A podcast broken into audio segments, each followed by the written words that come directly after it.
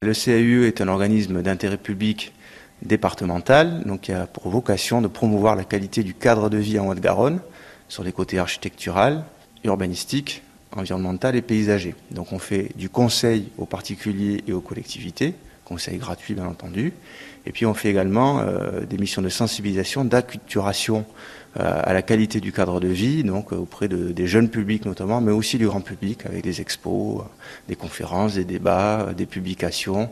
On a un centre de ressources également. Donc voilà les, les grandes missions du CAU à la fois sur le champ technique et le champ culturel. Une mission qui m'intéresse un petit peu plus particulièrement, Nicolas, c'est cette mission que vous menez suite au déclenchement euh, de travaux mis en place par, euh, par le département de la Haute-Garonne. Est-ce que vous pouvez m'en dire un peu plus, m'expliquer ce que c'est? Bah, Le département a, a travaillé à la, à la, mise en place d'un itinéraire de, de, grande randonnée, un GR qui s'appelle Via Garona et qui va être complété en 2021 par Transgarona, qui est un itinéraire cyclable qui permettra de relier la Haute-Garonne, le nord, jusqu'au Val d'Aran, le long du fleuve.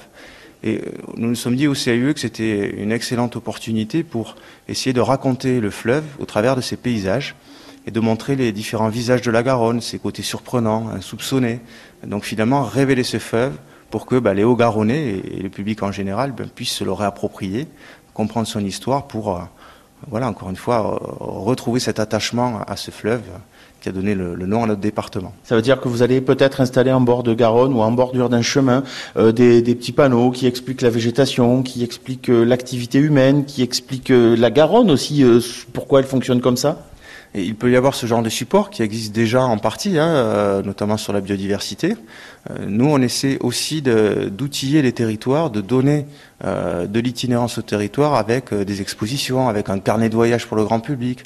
On travaille aussi à la réalisation d'une application smartphone en réalité mixte. Hein, C'est une, application en réalité augmentée et réalité virtuelle qui va permettre aussi de pouvoir superposer les images de Garonne au fil du temps. Hein, au fil de ses usages. Donc, encore une fois, révéler ces richesses, c'est de montrer euh, les différents usages qui des fois se superposent, qui des fois sont continus, des fois sont contigus. Donc, voilà, montrer cette richesse, cette complexité qui, finalement euh, révèle tout euh, l'intérêt que, l'on doit avoir à renouer avec le fleuve. La Garonne, c'est un fleuve long. Vous avez déjà travaillé sur euh, l'intégralité, je dirais, du, parcours au Garonnais de, notre, fleuve ou vous travaillez par morceaux aujourd'hui? Ben, On travaille par, euh, par morceaux, hein, par entité paysagère. Donc il y a en Haute-Garonne cinq grandes entités paysagères. Actuellement, on a fait l'entité paysagère commingeoise. Nous sommes actuellement sur euh, l'entité paysagère sud-toulousaine. Il y aura des restitutions auprès du public dès 2020, au printemps 2020, dans les maisons Garonne, qui sont actuellement en cours de construction ou d'inauguration.